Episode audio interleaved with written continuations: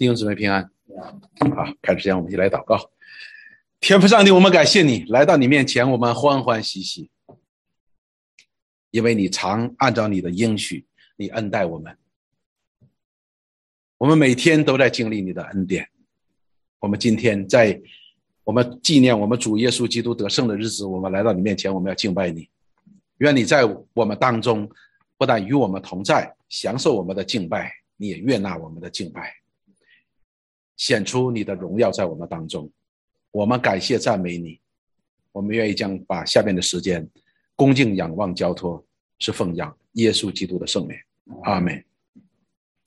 上一次我们讲到了耶稣基督，他死了，被钉死了，不是一般的死，而且是被钉死的，而且是被钉死在十字架上，那是一个极其丑陋的一个记号的，他不单表达了一种凶残残酷。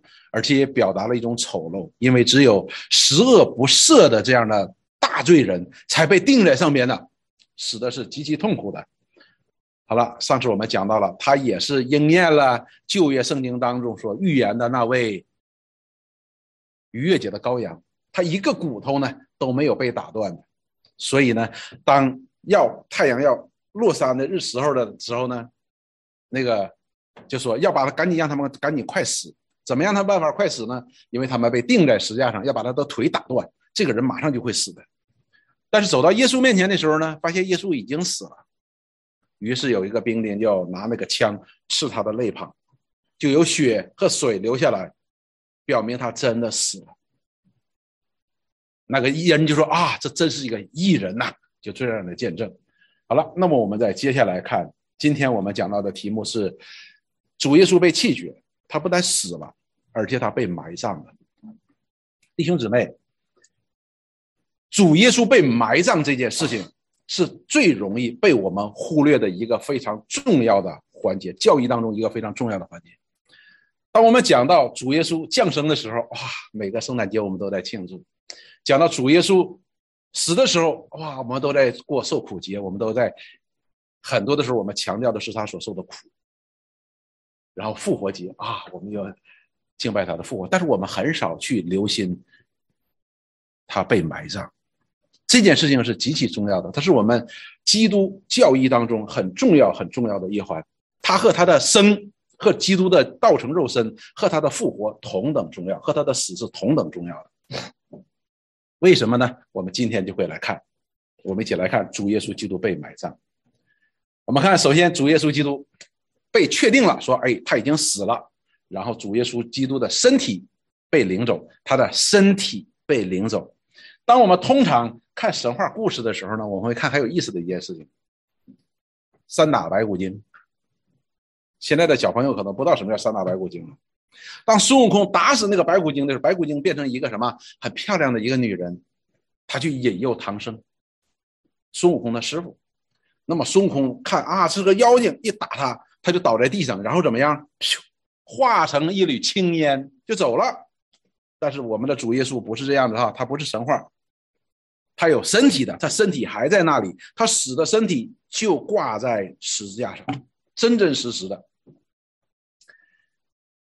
好，我们看十九章的三十八节，这里说这些事儿以后，这些事儿以后是指什么呢？主耶稣基督被抓，然后被审判，然后被钉死，到现在死了。结束了。有亚利马太人约瑟是耶稣的门徒，所以这里边就讲到了说，在场的有一个人叫约瑟，这个人是亚利马太人，他是耶稣的门徒，只因怕犹太人，就暗暗的做门徒，所以他并不是明明白白的做耶稣的门徒，天天跟着主耶稣到处走，而是他是暗暗的做门徒。他来求比拉多，要把耶稣的身体领去。比拉多允准，他就把耶稣的身体领去了。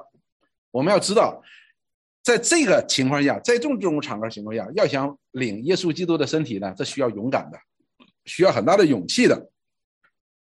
那么我们看这位约瑟，在其他的三个福音书当中还有什么记载？马可福音这里边这样记载这位约瑟。马可福音的十五章的四十二节到第四十五节说，到了晚上，因为这是预备日，就是预备过要过逾越节了。就是安息日的前一日，就是安息日的前一天，星期五的晚上，有亚利马太人的约瑟，也是亚利马太人，这个约瑟来，他是尊贵的义士，也是等候神国的。所以这里边就在马可福音当中就加了对这位约瑟的一个形容词，是什么呢？他是尊贵的，尊贵的意思是什么呢？就是令人尊重的。他是在犹太人当中令人尊重的一个意思，就像今天的议员一样，是当官的。但是不等不仅如此，他在信仰上呢也是等候神国的人。什么叫等候神国的人呢？等候神国的人就是等候神国降临的人，就是等为这位神为以色列所预备的弥赛亚降临的人。就是我们还记不记得主耶稣，玛利亚降生第八日，派呃他要到店里边给他做。奉献礼的时候遇到了谁？西面，还有谁？还有亚拿，这两个人就是盼望神国、等候神国的人。然后他那个西面怎么说？西面说：“哦，我看见了，如今你可以释放你的仆人了。”所以这位约瑟也是如此，他是等候这位弥赛亚降临的人。而且这里说他是等候，非常的盼望等候的。他放胆进去见比拉多，所以这里边讲了他需要去放胆的哈。求耶稣的身体，比拉多诧异，耶稣已经死了。他为什么诧异呢？因为人家说他要复活，便叫百夫长来问他耶稣死了久不久。既从百夫长里得知实情，因为他得确认必须是死了，否则你拿走了是活的怎么办呢？就把耶稣的尸首赐给了约瑟。所以在马可福音当中，对这位约瑟有进一步的来解释。我们再看路加福音，路加福音的二十三章四十九节到五十二节，这里说还有一切与耶稣熟识的人，从加利利跟着他来的妇女们，都远远的站着看这些事儿。所以呢，当主耶稣被钉死以及被拿下来这个过程呢，有一群妇女在边上，她平时是跟从耶稣的，在边上看这件事情。后边我们会讲的。五十节说有一个人名叫约瑟，是个义士，所以他也是个当官的，为人善良公义。哎，这就从另一个角度讲，说他为人善良公义。接下来说众人所谋的，嗯，众人所谋所为，他并没有服从，因为我们都知道当时是那些当官的祭大祭司啊、祭司长啊、文士啊这些人在一起商量，要把耶稣钉十字架的。但是他是没有服从这个事情的，他本是犹太人，亚利马太城里素常盼望神国的人，他和马可对他的描述是一致的。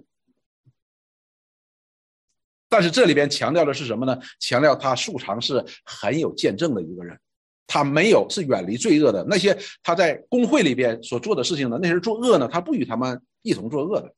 五十二节说，这人去见比拉多，求耶稣的身体，所以他也去求。耶稣的身体。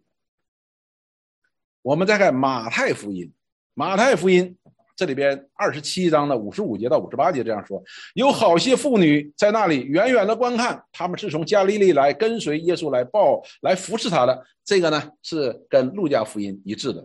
然后接下来说，内中有抹大拉的玛利亚，又有雅各的母亲雅各和约西的母亲玛利亚，并有西别带两个儿子的母亲。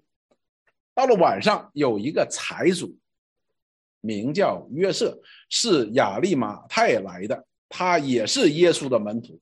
那么这里边就直接讲到他就是耶稣的门徒，这是第一个。第二个呢，讲他是个财主，他不单当官，他还是很有钱的，是一个财主。那么这人去见比拉多，求耶稣的身体，比拉多就吩咐给他。所以这样一位约瑟，无论他是暗地里做门徒的，还是明面做门徒的，他是耶稣的门徒。而且他是素来盼望神国降临的人，而且他非常有见证，并且在公会当中不与那些其他的官长一起的来作恶，也就是说，交给耶稣，交给不但耶稣，交给十字架这件事情他没有参与。那么我们也可想而知，之前他们所做的那些不好的事情，他也不与他们参加的。那么就是这样一位约瑟，到非常勇敢的鼓起勇气。找到了比拉多，求耶稣的身体，这是一个非常勇敢的，因为当他去求耶稣的身体这件事情的时候，也许对比拉多来说是无所谓的，但是对犹太人社区是非常有有问题的。他可能会因为约瑟可能会因为求了耶稣的身体而被这些犹太人的官长们来敌对他，甚至于把他当做耶稣的同党来打击报复他。那么我们就能够明白，在四福音当中对这位约瑟他的品格的不同的一个描述，他是一个艺人，他是一个正直的人。那么接下来呢？我们看好了，身体求来了。接下来是什么呢？他就做了一件事情，用香料、细麻布裹好主耶稣的身体。那么这时候呢，又有另外一个人加入其中了。我们来看三十九节，又有尼哥底母，这个叫尼哥底母哈，是叫尼哥底母，就是先前夜里去见耶稣的。还记不记得之前记载过？这也是一个犹太人当中当官的。他半夜来见耶稣，说：“夫子，我从你所讲，看你所行，你若不是从上边来的，你做不出来的。”那么，于是主耶稣就该开始和他谈论有关重生的问题，就是那个尼哥底母。所以这时候，尼哥底母也出现了，他带着墨药和沉香，约有一百斤前来。他带着沉香和墨药啊。这是犹太人常用的两样东西，但是这两样东西呢，同时我们还知道哪里讲过，当主耶稣降生的时候，那个博士献礼物的时候有沉香墨药，还有哪里，还有圣殿里边做香膏的时候也要用到沉香和没药，说是非常尊贵的东西的。他带了一百斤，哇，这很多呀。然后接下来他说，他们就照犹太人殡葬的规矩，把耶稣的身体用细麻布加上香料裹好了。这里强调，这是犹太人的规矩，就是犹太人去世的时候呢，他的身体呢要洗干净，洗干净之后要用墨药和沉香把它和起来，和那个布呢一圈圈把它裹上，把它裹上，然后再放在那个墓地当中。那么这里非常强调的是照犹太人的殡葬的规矩啊，主耶稣他不但不但照着犹太人的规矩降生养长大，他也。死的时候，他的身体也是被按照犹太人的规矩来处理的，只是呢，这里边我们看到又加入了一个人尼哥底母。那么，另外三卷福音书讲的呢是同样的，就是把它用沉香墨药给它膏了，然后用细麻布给它缠上。细麻布呢，我们今天可能不当一回事了，但是呢，那个时候是非常非常宝贵的一种衣料了。我们今天我们哈尔滨呢有一个厂叫。亚麻厂，所以现在拿这个亚麻做的东西都很值钱的，非常的天然的。那接下来呢，就葬在一座新坟墓里。我们接下来看，在耶稣钉十字架的地方，所以这时候已经卸下来了，把耶稣的身体卸下来了，洗了，然后用香料和细麻布把它裹好了，说在耶稣钉十字架的。地方有一个园子，园子里有一座新坟墓，是从来没有葬过人的，只是因犹太人的预备日，又因那坟墓近，他们就把耶稣安放在那里。好了，这里边我们留心两件事情，一件事情，这是个新坟，没有人用过的。犹太人他也有这个习惯的，就提着把自己的墓挖好，然后等死了的时候呢，后人把它这样。按照习俗处理好，然后放进去，滚上石头就可以了。说这是一座新坟，是没有人用过的，不是一个被人弃的乱七八糟的坟，不是的，是一个新的坟墓。第二件事呢，这里留心的是什么？因为第二天就要过逾越节了，所以呢，安息日了，所以他们今天得赶紧去预备这个逾越节，也就是说。当主耶稣三点钟下午三点钟死的时候，然后又忙活来忙活去，这些太阳就要落山了。因为太阳一落山，就到了安息日。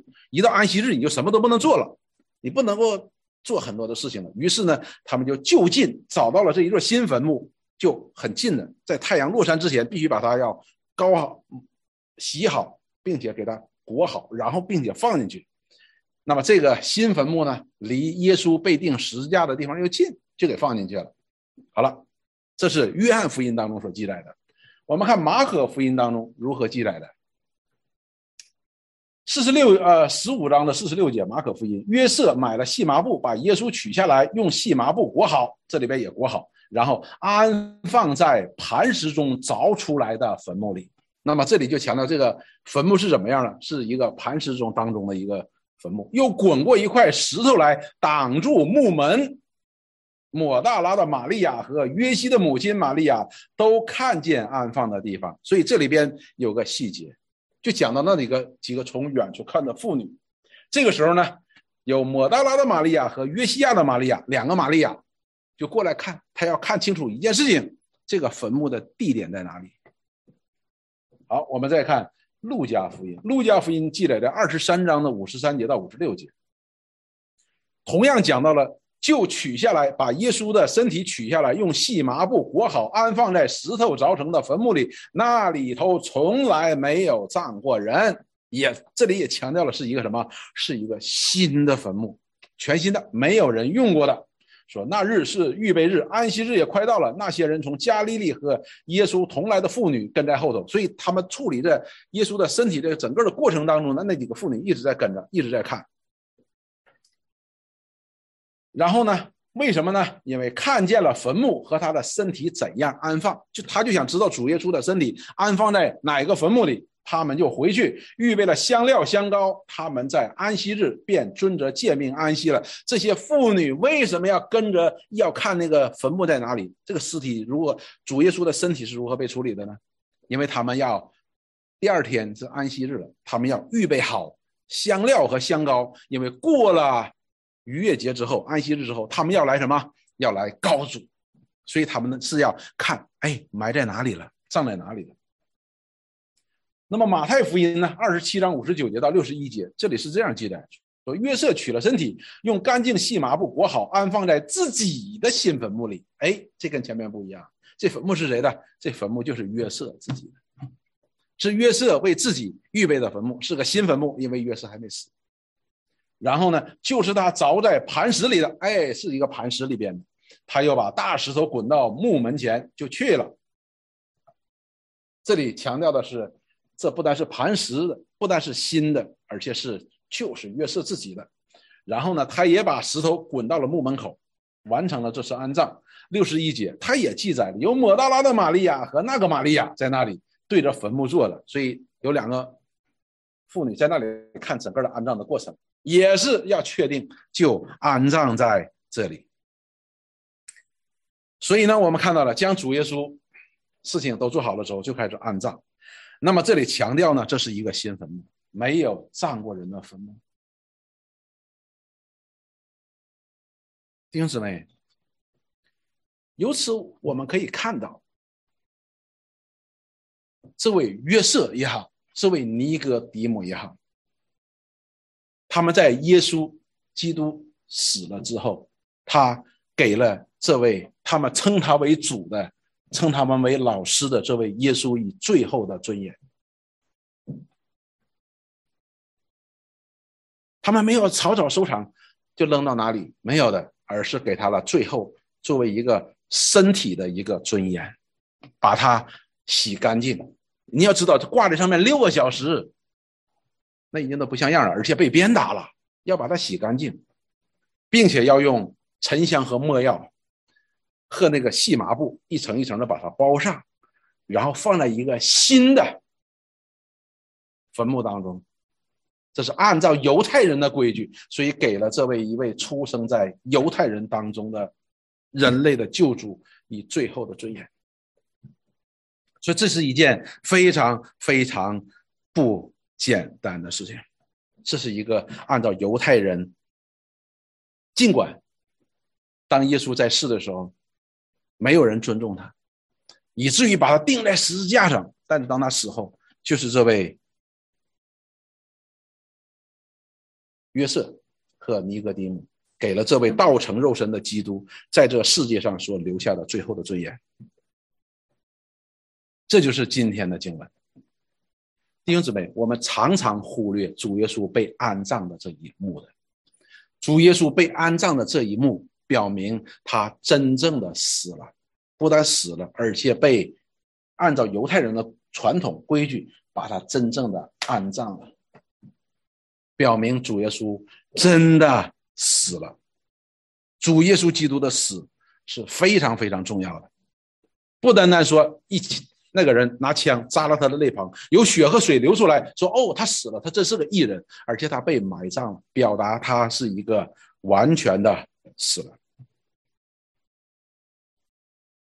所以弟兄姊妹，为什么主耶稣的死还要加上他的埋葬？因为加上埋葬才是完全的死，而这样的死才能够成为他复活的一个根基的。所以前面我们讲过了，主耶稣基督的死，他的真实性决定了他道成肉身是真实性，也决定了他复活的真实性。所以这三点，他的生死复活是一环也不能够缺的。缺了任何一环都不真实的，有很多人在解释圣经的时候，解释说主耶稣在十字架上钉了六个小时，他就昏迷了，就休克了，然后把他卸下来放在那个山洞里呢，他就缓过来了。还有人这样解释说，因为他当时休克了，被放在里边，他的门徒就把他偷走了，然后就把他又给医治，又给医治过来了，所以他就说有很多的这些的讲法。这都是不对的，这都是不对的，弟兄姊妹，他真的死了，但是我们人为什么不能接受呢？弟兄姊妹，我们实际每个基督徒的生命当中，对真理的认识的上面有许多，不能说太多吧，有一些呢，我们是把它埋藏在心中，我们是不能够真正的相信的，尽管我们嘴上是说相信的，那么耶稣的死就是一点。但是我们必须要明白，他是真的死了。他不但死了，而且被埋葬了，而且埋葬了三天，这是非常重要的一件事情，极其重要的一件事。因为他的死不真实，那他的复活就不真实。为什么他的死还要埋葬？完全的死这么重要呢？因为当亚当和夏娃被放到伊甸园的时候，耶和华神说：“你吃的日子必定死。”所以有罗马书当中，保罗说，罪的公价乃是死，也就是说，耶稣他真实的死是为你为我偿还了这个罪的代价，满足了上帝对罪人的咒诅。如果他不是真的死，那我们今天在这里就是空欢喜，对不对？他一定死，必须死，这是神的旨意。不是我们要这样解释，而是他真的死了。我们今天看得非常非常的清楚，但是我们心目当中总有一点犹太人的观念当中的一种不可思议，是吧？他怎么能死呢？他是神，他怎么能死呢？所以犹太人这样讲，基督是不可能死的，甚至于基督受苦都是不可能的，甚至于基督卑微降世都是不可能的。甚至于道成肉身都是不可能的，而我们今天的基督徒，我们看见了他的降生，看见了他的死，看见了他的复活，那么我们就以为说，哦，我是相信的。但是我们心目当中依然有一些很多错误的思想，会使我们某一个环节出问题，以至于使我们整个的这个基督的救恩的话呢，就变得很松了。我是学工程的。有些人呢会觉得说学工程的话呢，我是学电子工程的哈，我跟 Sharon 是同学同一个专业的。有些时候会觉得很不可思议的，实际学过工程的人呢，你会觉得很容易的。比如说电子工程，电子工程呢，我们通常就跟着信号走，所以我们一检查什么什么有问题的时候呢，我们就跟着信号走。首先电源。进来了，然后我们就看这个电怎么走，进到这儿，进到这儿，进到这儿，哦，进到这儿会变成什么？进到那儿会变成什么？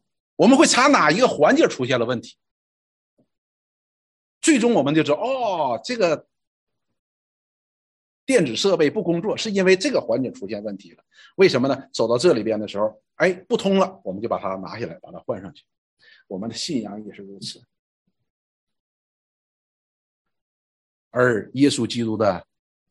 被安葬，他的死这件事情，我们今天讲到了死和他的安葬是极其重要的当中的一个环节，因为这个环节也是我们不能接受的。那这个环节的问题出现在哪里呢？我们跟犹太人是同一个想法，他是神，你怎么死的？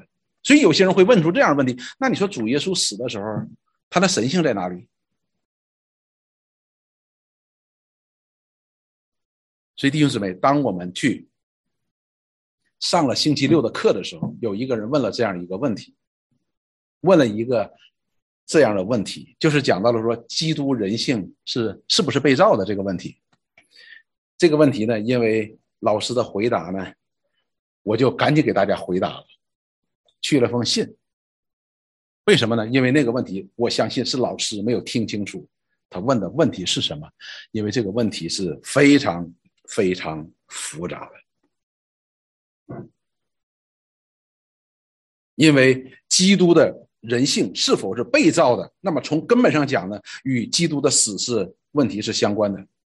那么我们要了解这件事情，要把这个疙瘩给它解开，把这个结把它解开，使我们的信心能够有根有基的。那么我们必须要明白。有一句话，就是提摩太前书三章十六节，这里讲到了说，大灾近前的奥秘，无人不以为然。首先他说这是大灾，太大了，非常的伟大，是一个近前的奥秘，有关神的一个奥秘。这个奥秘是什么呢？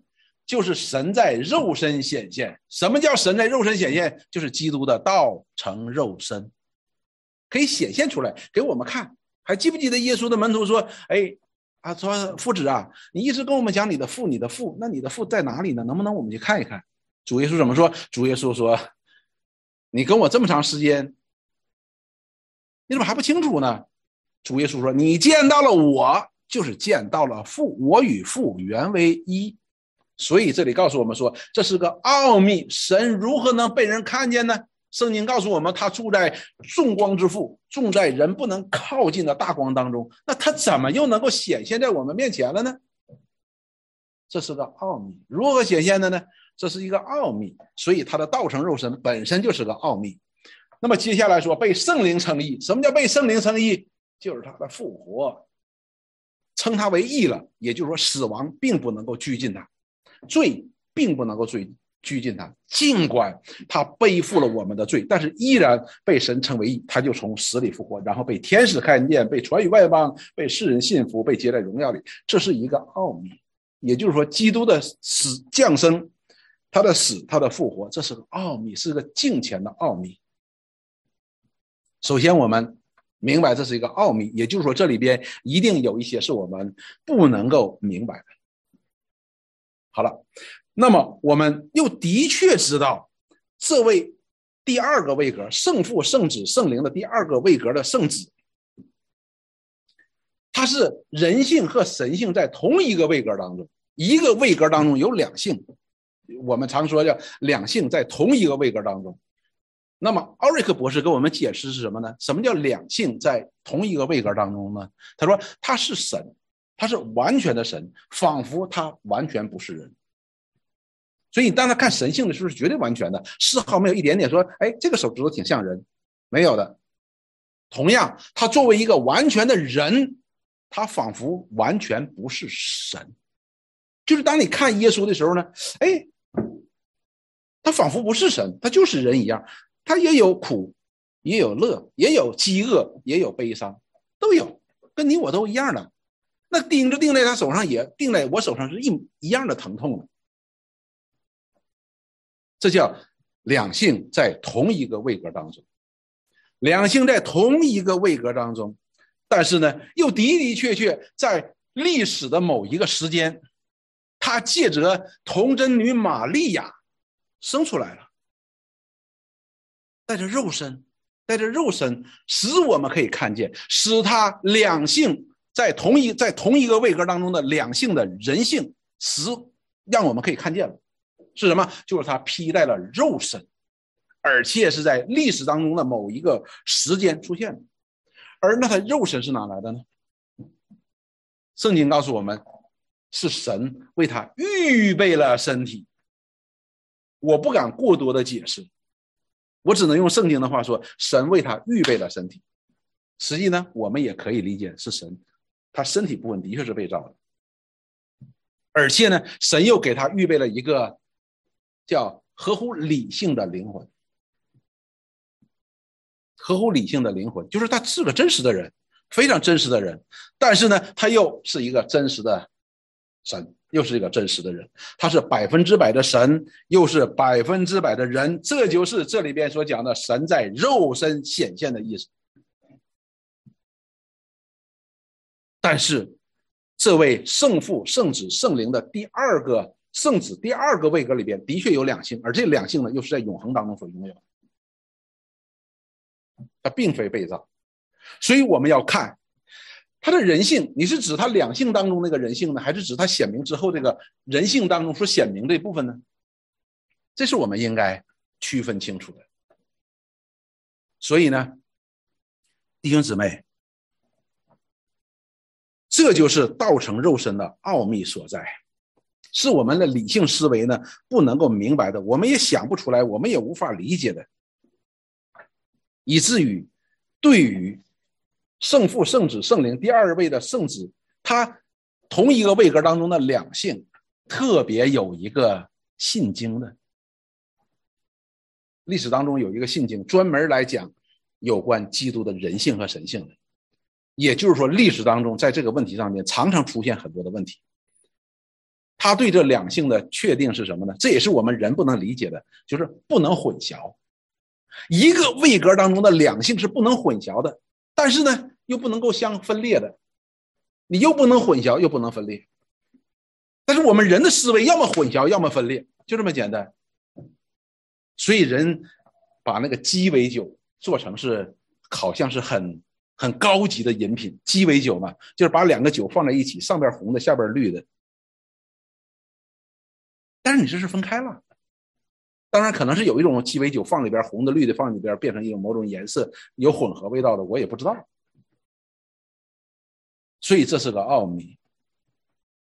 所以我们不要在这些方面来争论，这些方面争论，我们是没有答案的，因为它是无论你怎样的来认为，我们在不违反总原则的基础上，我们来谈论耶稣基督的神性与人性，都是可以的。也就是因为他有百分之百的人性，所以他死的事情上才是真实的，那么他的救恩才是有效的。因为耶和华神说：“你吃的日子必定死。”保罗说：“罪的公价乃是死。”耶稣基督他真的死了，真的被埋葬。也就是说，他为我们的罪来付出代价是真实的。我们真的被赎了，为什么？因为他真的付上了死的代价。所以这是特别特别重要。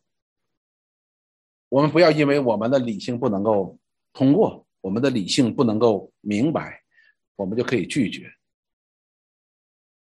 如果我们要能够把它看得如此的通透，好像了解我们的手掌一样，那他就不是上帝。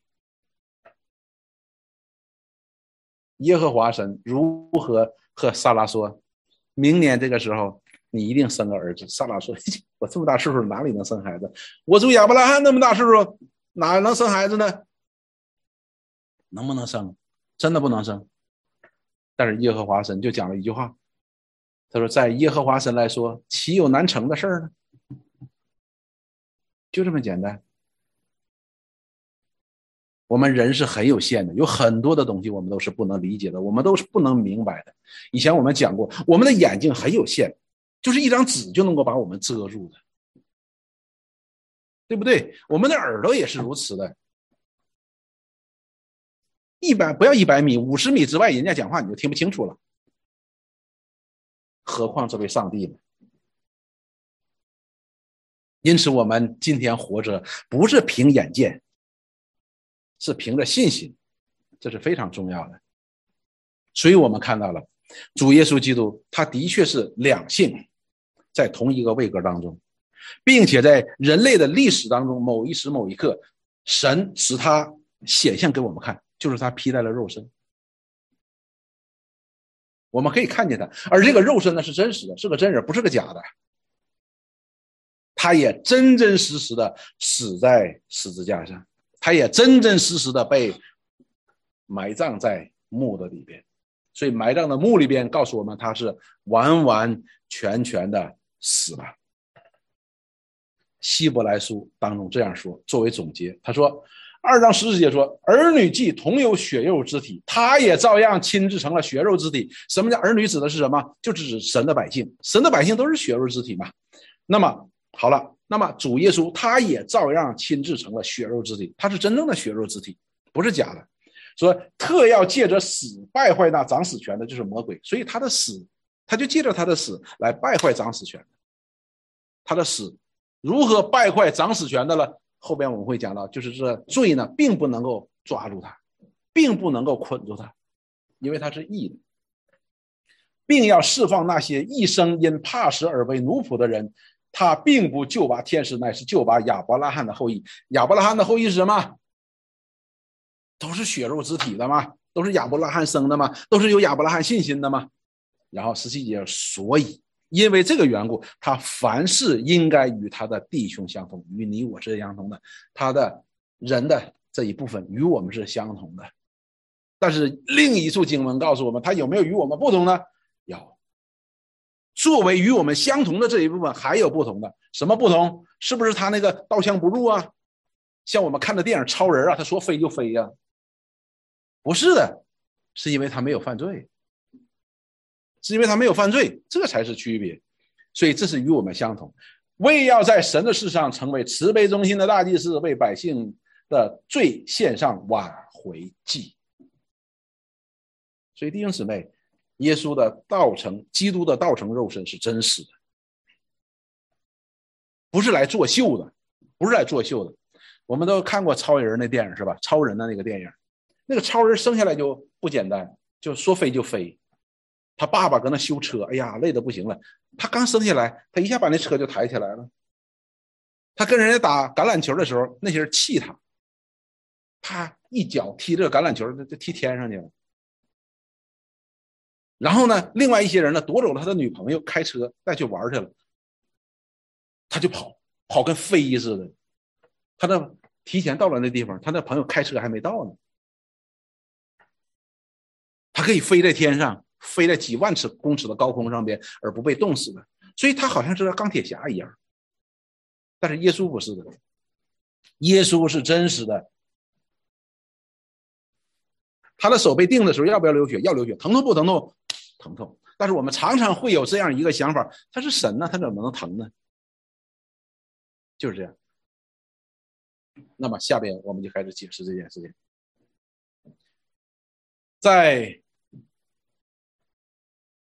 在我们都熟知的《使徒信经》里边有一句话，这里说，讲到主耶稣基督的受死，讲到了基督的受死，说他受死埋葬，降在阴间，第三天从死里复活。这里告诉我们，这些使徒们，他们得出来的结论，耶稣的确是死了。的，他们和我们判定他的死是不一样的。我们今天是接受他的见证，而这些使徒们，他们是见到了基督的死和他的复活的。所以他的确的死埋葬了，那么有一个词我们很难解释的，就是叫降在阴间。什么叫降在阴间？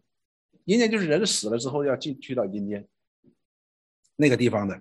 所以讲到了说他真的是死了，并且还降到了阴间。那么我们就想到了另外一节经文，就是彼得前书三章十八节到第二十一节。这里讲到了说，因基督也曾一次为罪受苦，那是为你的罪，为我的罪受苦。讲到了他被钉死在十字架上，为要引我们到神的面前。按照肉体说，他被致死；按照灵性说，他复活了，是吧？哎，他按照肉体说，他这真的是死了嘛？为了我们犯的罪，付上了代价。按照灵性说，他复活了。那么接下来说，他借着这灵去传道给那些监狱里的听。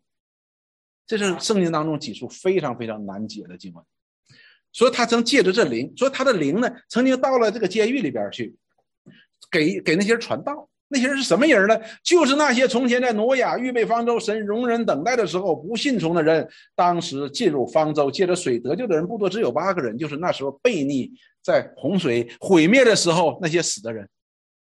那些人也在阴间，耶稣基督的灵去到那里边，向他们做什么事情呢？传道。这里边有个词非常好，叫监狱。什么叫监狱呢？监狱就是把犯罪的人放里边，给给给他拘禁起来，你没有自由了，你不能够出去了，这叫监狱。那么由此我们也可以想到耶稣基督的复活。耶稣基督的复活，虽然他去了这监狱，但是他却怎么样？他可以离开这监狱，监狱不能够拘禁他，长远的拘禁他。那么，为什么那些罪人可以长久的被拘禁在监狱里呢？因为他有罪嘛，罪有应得。所以，这位耶稣基督，他走过了，留心听，他走过了一个罪人被神审判的全过程，甚至于包括他也降在阴间。但是阴间，他降在阴间和我们降在阴间不一样，我们降在阴间就被留里头了，罪人呐，罪人就被留在里边，就被拘禁了。但是他却能够超越这样的监狱的拘禁，为什么？因为他是义的。所以主耶稣基督的降杯不是一句假话，并且并不是说，哎呀，死在十字架上就结束了，没有结束，就是一个他作为我们人的代表，作为神的百姓的代表，在神面前承受神的愤怒，是从最高承受到最最低的。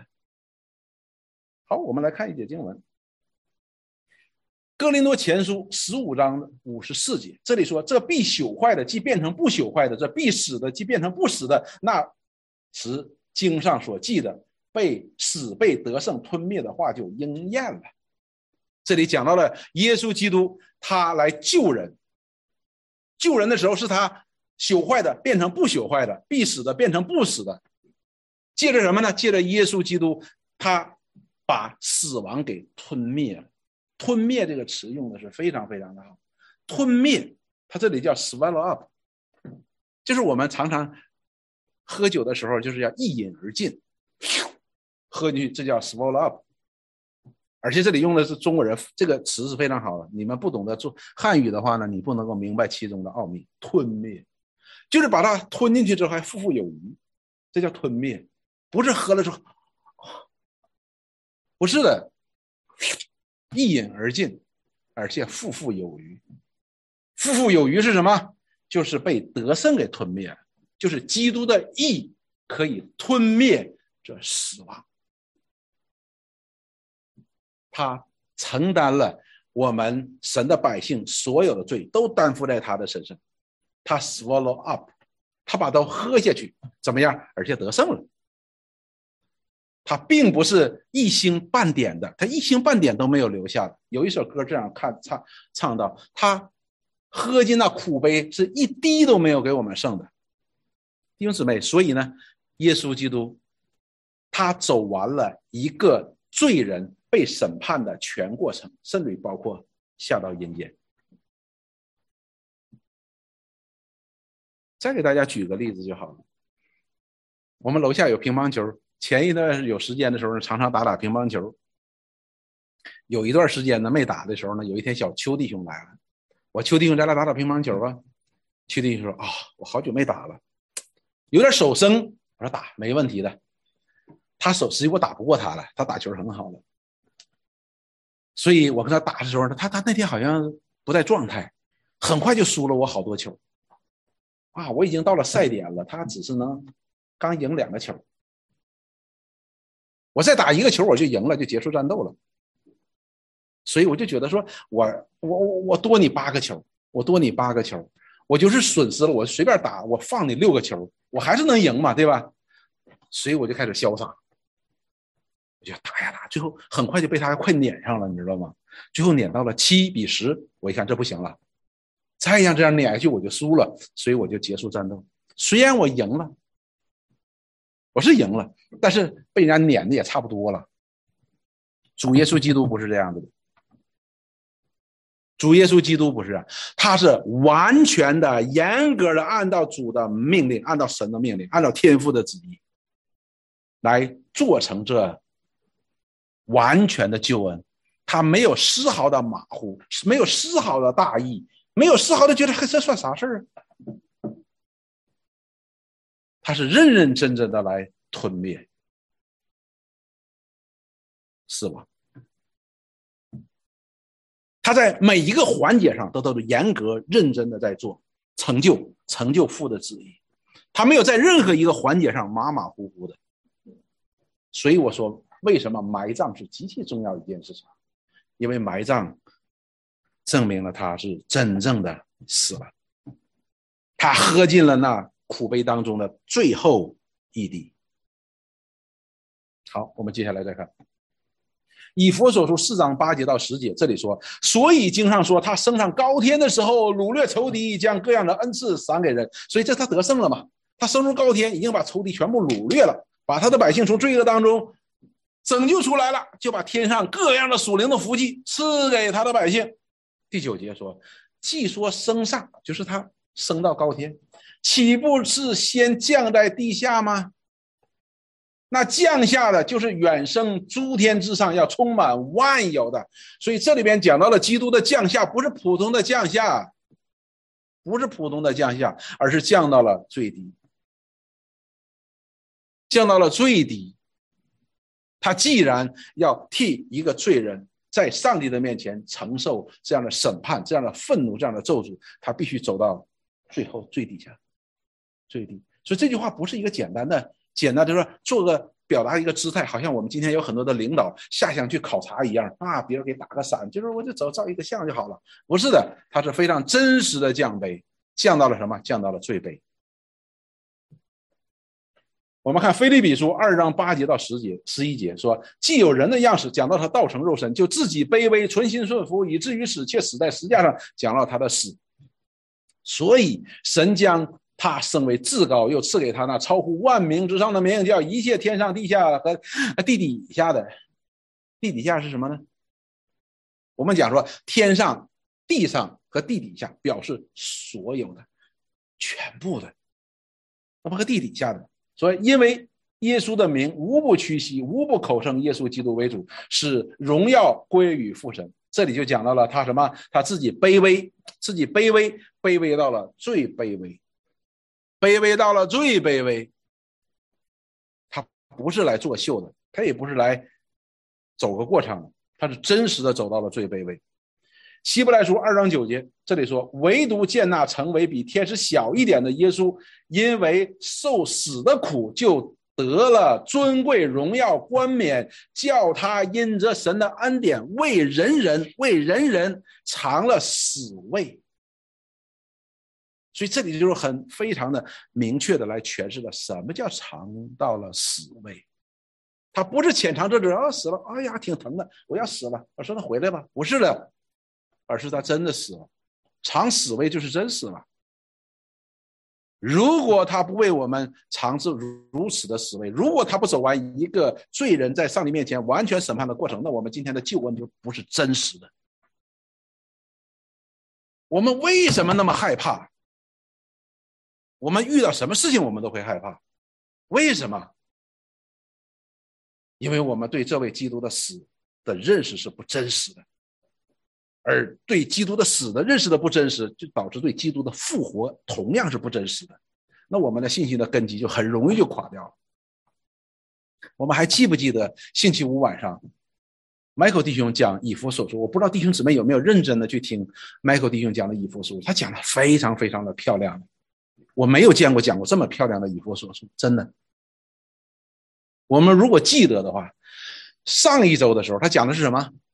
今世的风俗，对不对？那时你们是是在罪恶的过犯当中，神使你们活过来。那时你们随从今世的风俗，是不是？昨天前天讲的是什么？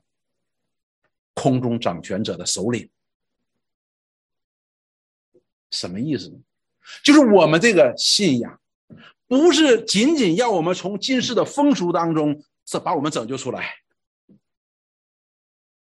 他要将我们从空中者掌权者的首领，就是魔鬼的手里面把我们拯救过来，就是将我们从罪恶当中拯救出来。今天世界当中人都做什么事情？都在试图要摆脱这个今世的风俗，对吧？否则你为什么要去念大学？你为什么要去读书？你为什么要读很多的心灵的鸡汤来约束自己？因为你要从近世的风俗当中解放出来。但是有用吗？没用。如果我们不从空中掌权者的首领撒旦那里边出来，那么我们唯一能做的就是随从近世的风俗。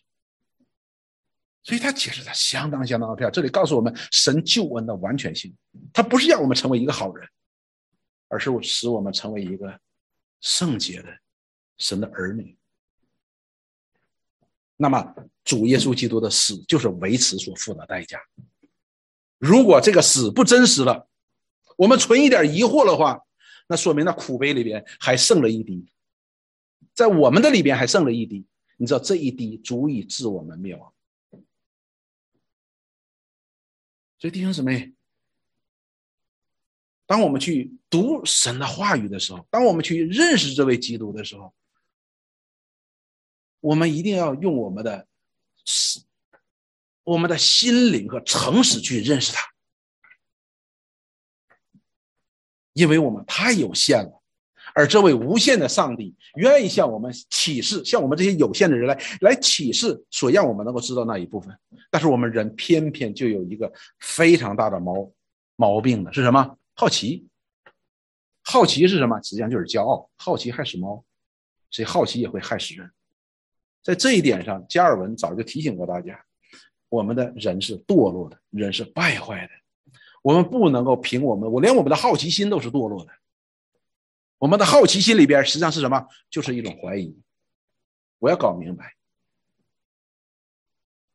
所以盼望我们弟兄姊妹能够借着基督的生、基督的死，下一次我们要讲基督的复活，使我们真实的来明白、真实的来体验、来建立我们这个救恩的根基。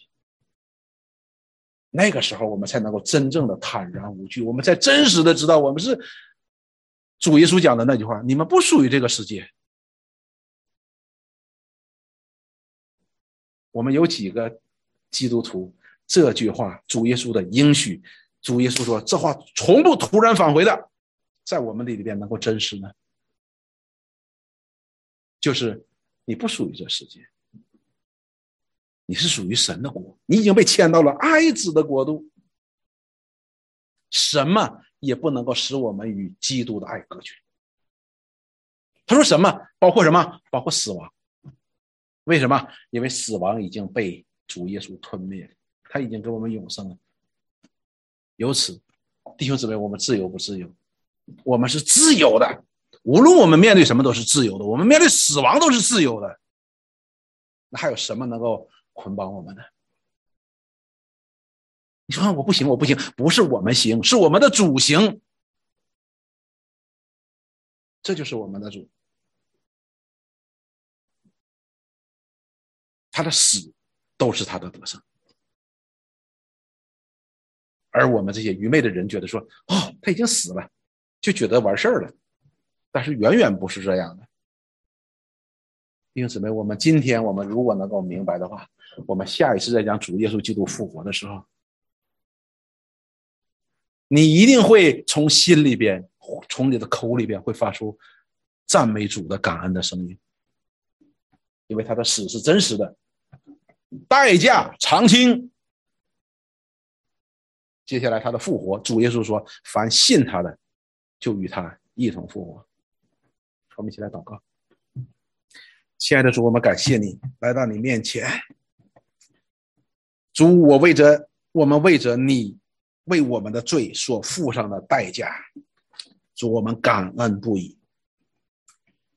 这不是我们所能付上的代价，唯有你按照父的旨意所付上的代价，我们才能够在你的死当中得生。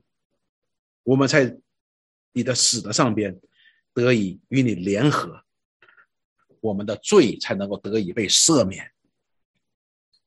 主啊，我们感谢赞美你，愿你将你的话语印在我们的里边，印在我们的额头，印在我们的心上，成为我们信心的根基。我们感谢赞美你，祷告奉耶稣基督圣名，阿门。